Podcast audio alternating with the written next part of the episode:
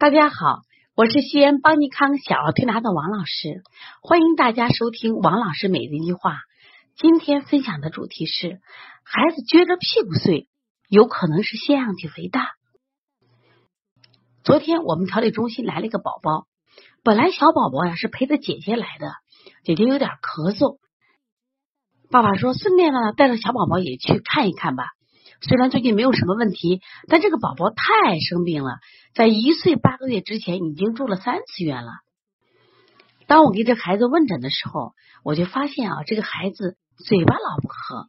我就问家长，我说这个嘴巴是经常不合吗？老经常张着嘴吗？家长说没有没有没有的，我们从来没观察过，不知道。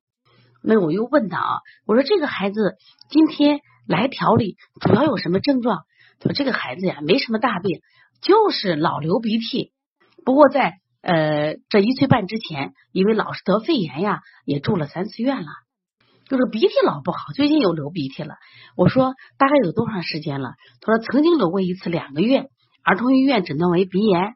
后来呢，又到了另外一个医院，说又不是肺炎，我们就没管他，自己就好了。最近又开始流鼻了，吃了好些药也没有效果。我说：“那你这个孩子考虑过鼻炎没有呀？”他说：“上次有个医生给推翻了。”我说：“一般的孩子啊，感冒三五天就好了，超过十天以上的流鼻涕，我们都考虑这个孩子是否有鼻炎。”我又接着问：“我说你这孩子有没有磨牙、吞咽的这个症状？”家长说：“没有，没有。”然后又说：“呀，我没有观察过。”这其实就是我们很多家长的问题，观察孩子不够细致。我说：“那你的孩子是？”躺着睡、趴着睡，他撅着睡呢啊！老师就是他撅着屁股睡。我说这个孩子呼吸声重，打呼噜吗？哎，他呼吸声挺重的，偶打呼噜。我说你这个孩子做过鼻炎腺样体的筛查没有？没听说过，什么叫腺样体啊？我说是这。我说这个爸爸就目前来说啊，我说你的孩子有些症状，他睡觉撅着屁股睡，包括他流鼻涕。我说我考虑啊，你这孩子有可能有腺样体肥大的症状。你是否愿意到医院去做一下筛查呢？爸爸非常配合，说没问题，我就去查一下。我说另外呢，你去查一下，嗯，你给你孩子再做一个食物不耐受，为什么呢？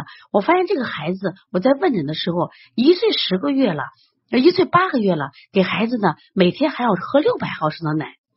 我说你这个奶吃的有点多了，所以说他如果有腺样体肥大，很可能和这个牛奶有很大的关系。然后他爸爸呢，真的非常好，昨天就到医院去做了检查，今天把单子拿来，果不出我所料，孩子患了双下鼻甲肥大和腺样体肥大，虽然不是很重，但症状出来了，而且做了食物不耐受检查，这个孩子的鸡蛋的值高达一千八，牛奶也是二度不耐受，也就是说，从今天开始，这个孩子的牛奶、鸡蛋。暂时要告一段落呢。其实我今天想分享的意义在哪儿呢？啊，其实昨天这个孩子，我重点是因为什么症状判断他有腺样体肥大？撅着屁股睡，一般一个人都躺着睡舒服嘛，所以趴着睡、侧着睡、撅着屁股睡、满床滚。你要考虑孩子为什么这样做，往往是呼吸不畅。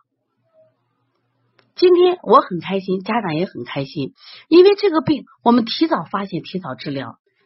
我太能理解患腺样体肥大孩子的痛苦了，因为他们连呼吸的权利都没有。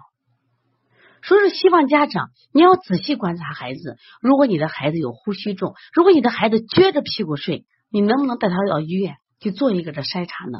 如果是，我们及早给孩子处理；如果是吃错的问题，我们及时规避。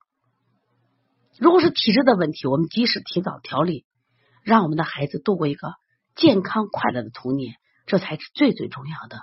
所以说，妈妈们学习小儿推拿知识，妈妈们学习正确的育儿理念，势在必行。一定让我们的家长成为妈妈医生，一定要在这个不安的世界里，成为呵护孩子的最后一道，也是最坚强的防线。